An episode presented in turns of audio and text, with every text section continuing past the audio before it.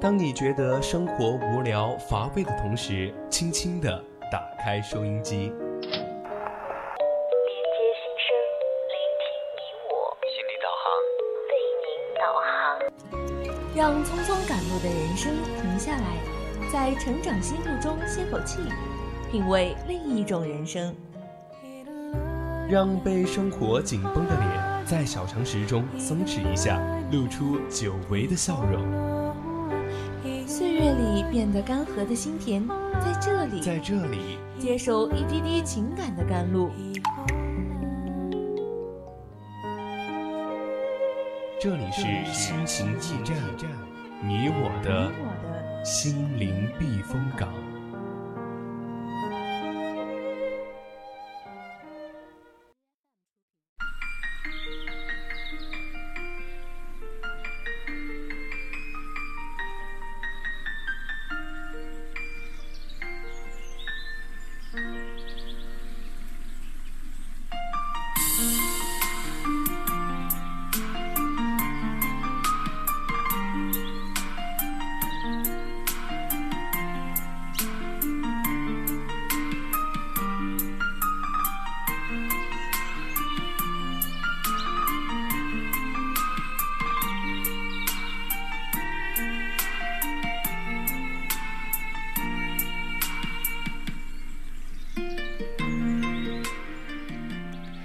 青春调频与您共享，亲爱的听众朋友们，大家晚上好，又和大家见面了。欢迎收听四川宜宾学院校园之声 VOC 广播电台。今天依然是我们每周五晚二十一点到二十二点的节目《心情驿站》，我是你们的老朋友洛河。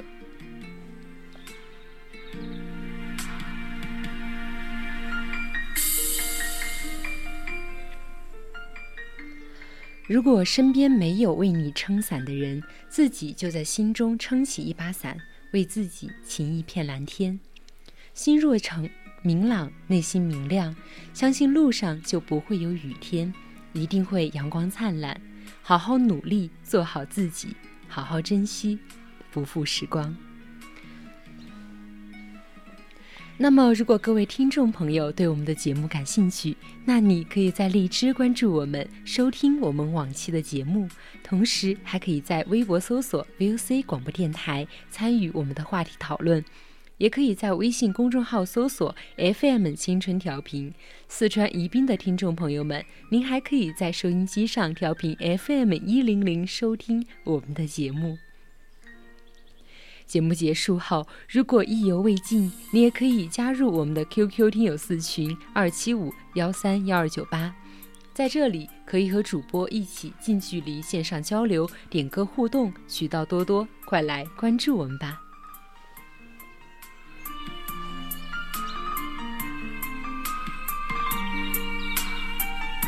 总有一丝感动，不经意的围绕在你身边；总有一种声音。呼唤你疲倦的心灵，感动来自心情故事，声音来自成长心路。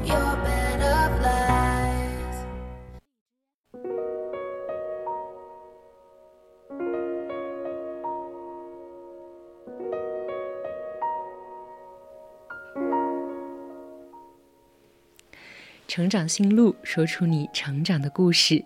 欢迎走进今天的成长心路。彼此当年少，莫负好时光。我们长大以后，总是会回想起年少的时光。当时觉得每一天都很长，每一天都希望快点长大，对未来充满各种幻想和希望。当我们真正长大，却发现那时候做过的梦、看过的风景。经历过的朋友都是如此的印象深刻，原来那才是最美好的时光。接下来，主播给大家分享一篇之前看过的文章：不惧成长，不负时光。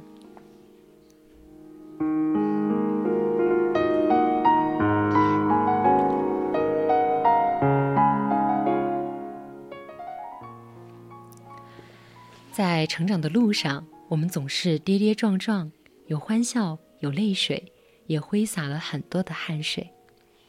我们从天真烂漫的孩子，一步一步、一点一点地走出了自己以为如梦似幻的世界，看清了很多人世间的纷纷扰扰，慢慢地学习怎么融入这个世界，慢慢地去接受所有的不完美，慢慢地去感受生活里的点点滴滴，慢慢的从中一点一点的成长绽放，留下的遗憾是教训。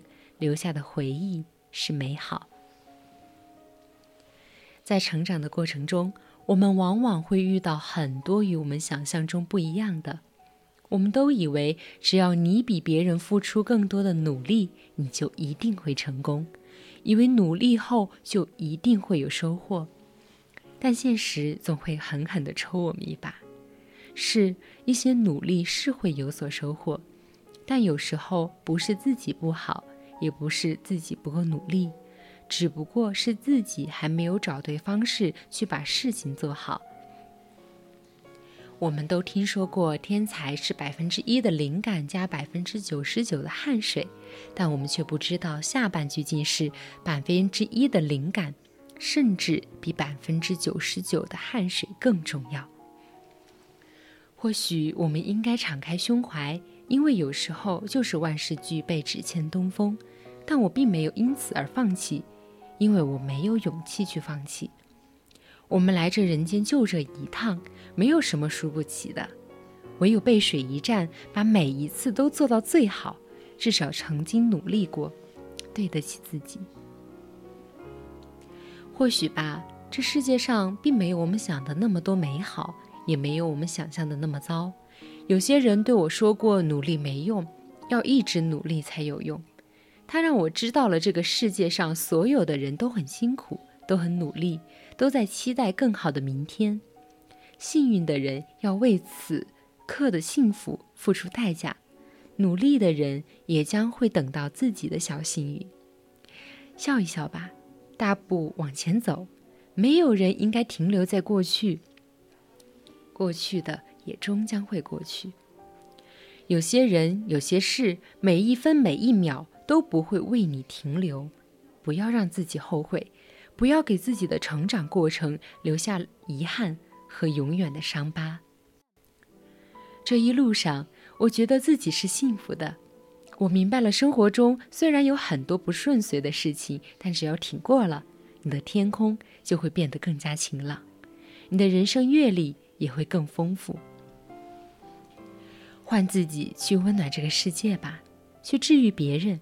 因为这世界不应该只有自己，应该有你爱的和爱你的人。我们本是群居动物，没有人应该独自的藏在角落。我们需要陪伴，需要帮助，需要鼓励，也需要被爱。再坚强的人也有脆弱的时候，再硬朗的人也会有熬不过去的坎儿。是我们学会了独立。但我们往往也忘了，我们是一个有感情的动物，而不是机器人。我们总需要别人，甚至是贵人、伯乐的帮助与支持，也需要有人能倾听自己的心事。在自己慢慢长大后，我知道自己并没有想象中的那么坚强。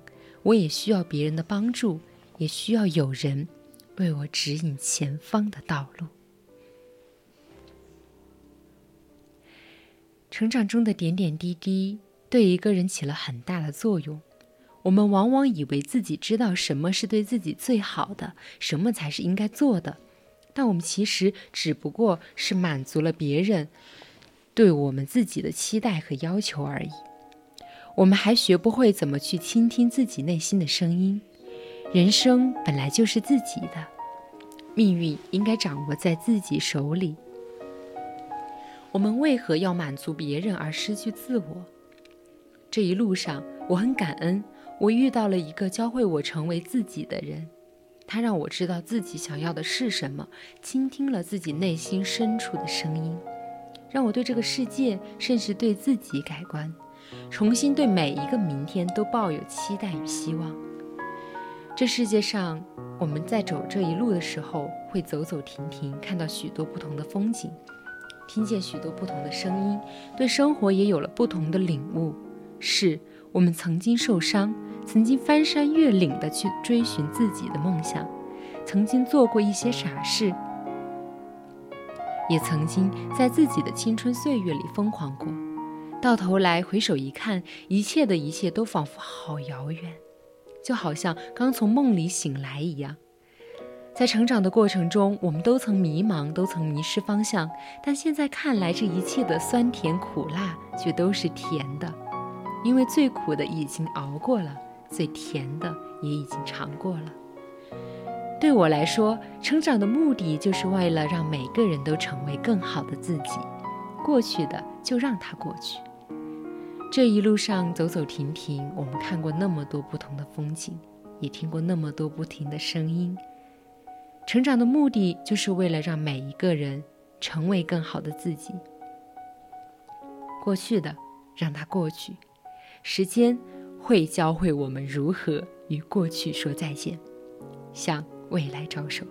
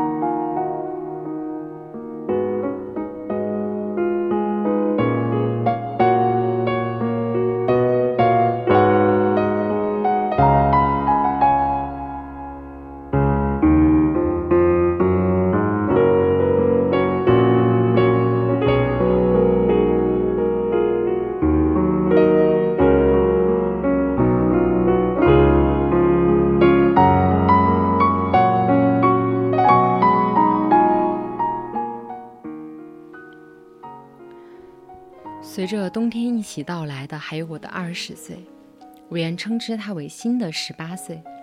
这热烈而又不够勇敢的年纪，没有人要求我们成为什么样的自己。我的十八岁还是那个爱折腾又爱扇三分钟热度的自己，一生都在怀抱热望，一生却都在半途而废。我发现找到属于自己喜欢的那个自己，比达到别人眼中的那个自己更重要。那种在自己喜欢的状态里好好生活的感觉真的很不一样。现在的我，还是那个喜欢阅读、喜欢拍照、喜欢记录、喜欢一切不彻底的美好、喜欢安静与热闹的我，总会在生活的琐碎事上收获满足和快乐，偏执于那些无所谓的浪漫。走过山川湖海的悸动，留下了不一样的温度。十八岁的某一天，我离二十岁的自己又近了一步。我也希望感受到梦想的光亮。进入大学之后，我尝试了许多不曾勇敢的瞬间。我也希望在多年后回想起现在的自己，也会庆幸曾经见过、认识过。那个努力且上进、独一无二、永远为自己着迷的姑娘。四年前，我曾写信给二十岁的自己，信中写道：“希望二十岁的你坚强又勇敢，仁慈又善良。我希望你有足够的勇气与足够的运气，去见命运里更多不同的风。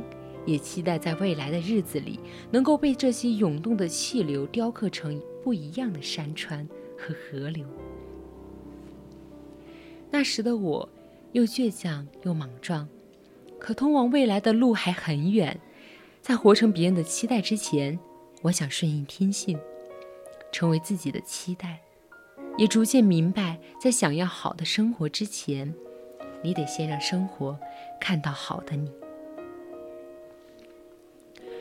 有人说，成长是和不优秀的那个自己一边较劲，一边又成长着。成长不仅仅是无数个季节里的执着，它也有着风的温柔和英勇。我们也会在未来的无数个日子里与自己相遇。感觉有时候对生活的感触都来自于对自身的偏见。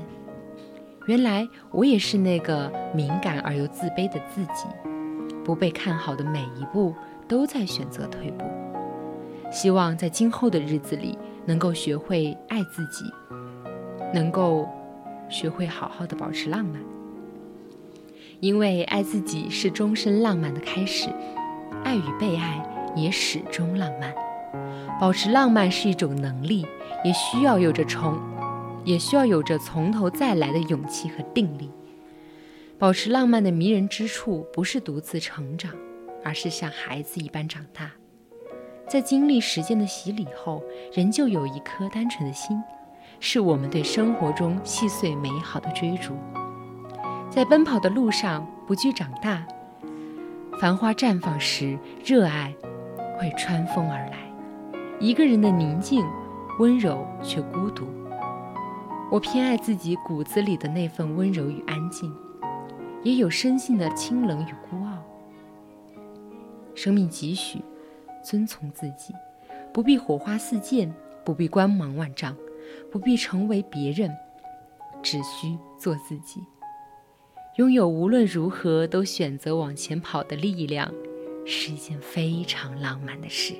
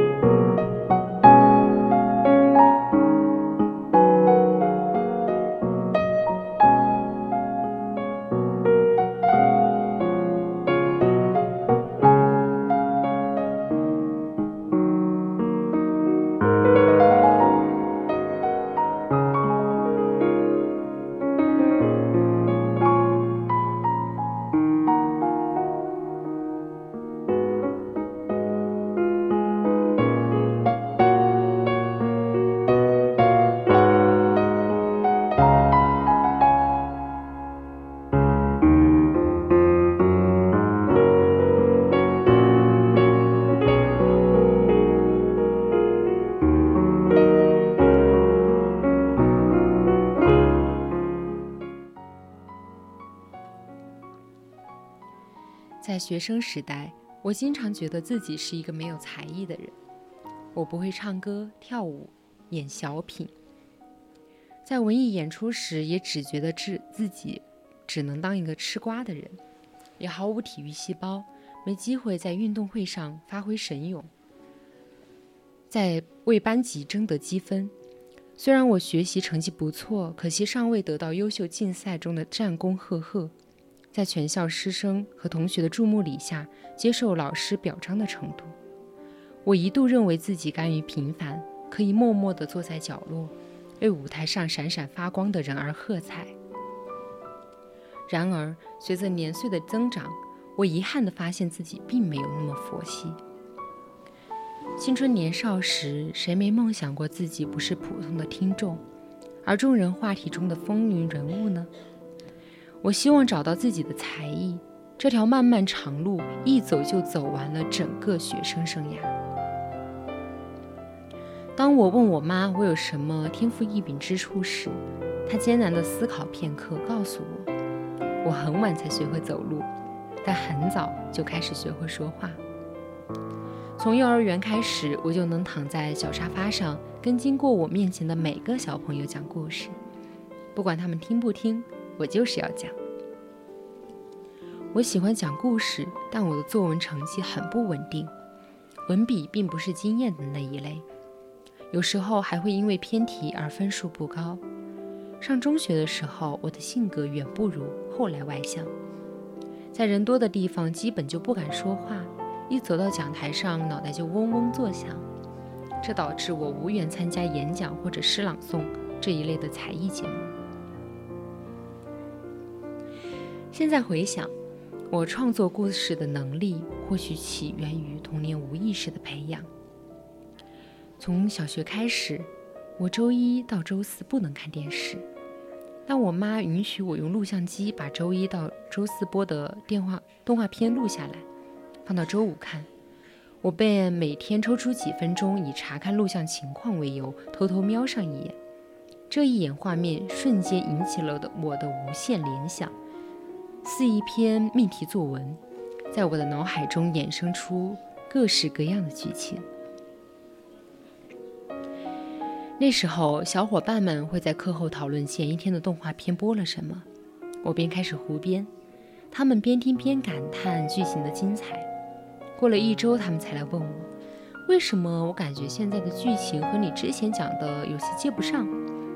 我印象最深的是，当时《灌篮高手》播完了动画版的大结局，好几个男生纷纷表示这只是第一部，他们通过其他途径看到了之后的剧情，什么版本的都有。我的小姐妹拿着我编的版本和他们争论：“你们看的都是盗版，我看的才是正版。”方才讲剧情讲得正起劲的小哥瞬间愣住，讪讪地对我说：“其实我没看过后面的版本，你说的是真的吗？”然后呢？小姐妹昂首挺胸，我装模作样的点点头，沉声道：“等我拿到空运来的第二部最新一期的 CVD，我就再告诉你。”很多年后我才知道，《灌篮高手》的动画版从来没有再出过第二部。那时候电视剧每晚只更新两集，不像现在电视剧视频网站看剧可以几天刷完一部。每一集电视剧结束都卡在最关键的时刻，片尾曲再响起时，我便开始发呆，这令我妈无限的焦虑，感觉我像中了魔杖。我发呆是因为进入了脑补后续剧情的模式。我一直觉得人最大的快乐莫过于拥有想象力，可以随时随地的看过小说、漫画、影视剧进行脑补，不同的演员、角色、场景，常常可以在我的脑海中排列组合，上映的也只有我自己看得见的剧情。灵感来的时候，只要听音乐，我的脑海里就会有很多的画面。这种乐趣很快就到了下一阶段。我尝试把脑中的剧情记录下来，于是开始写小说。我买了一沓硬壳的笔记本，很有仪式感的在扉页上写上小说名，放在书架里，幻想着里面即将产生一部杰作。那时候网络不发达，假期里我和好朋友一起写小说，写完一个章节就在电话里读给对方听。我记得他的小说里有很长一段文字，都是在描述女主人公的美丽，从瞳孔的颜色到鞋上的蝴蝶结的款式，他声情并茂地读了将近一分钟。可惜的是，我们都没有坚持写多久。我最长的那一篇小说不过写了前三章，我很快就丧失了继续往下写的热情，因为我突然发现了自己也许可以培养的才艺——画漫画。因为觉得自己缺乏才艺而缺乏自信，然后又因缺乏自信而失去了很多的机会。转折点大概出现在高中的时候，语文老师在课堂上表点名表扬了我的作文。室友跟我开玩笑说，我用一篇作文吸引了新班主任的注意力。我是一个很喜欢反馈的人，得到了鼓励就会在这方面努力，哪怕我写应试作文的能力依旧不算好。记得有一次作文比赛，我本不想参加，但老师建议我去试一试，我便去了。之后也没得什么奖，但是被肯定的感觉还是让我很开心。我开始期待语文课的作文点评环节，因为有很大概率老师会读我的作文。对我来说，这也算是文艺晚会上的一个小演出，尽管舞台并没有多绚丽。也许我等了很多年，一直都希望有人告诉我我在某方面很有才华。也许是因为过了最青涩的青春期，大学时我不再害怕在公众场合讲话，反而喜欢上了演讲的感觉。直到现在，我的演讲从不写稿，全靠即兴发挥。大学毕业后，我成了一名工程师，但也从未放弃创作。我一直觉得写作是一种天赋。和高产作者比起来，我的天资真的很差。好友对我说：“虽然慢，但能坚持写到底，也是一种了不起的能力。”再后来，我的长篇小说出版了，收获了越来越多读者的喜爱。作品还被编剧编为了电视剧。电视剧开机那天，导演问我：“当你看到这些演员站在你的面前，介绍你书中的人物时，你有怎样的感觉？”我回答：“特别激动，有种美梦成真的恍惚感。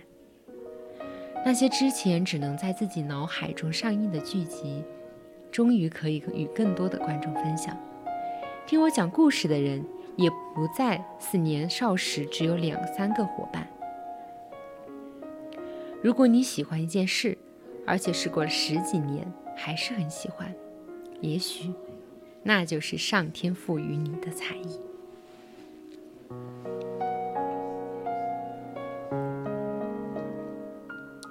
今天我们的心情驿站上半段节目就到这儿了，我是主播洛河，我们下期再见。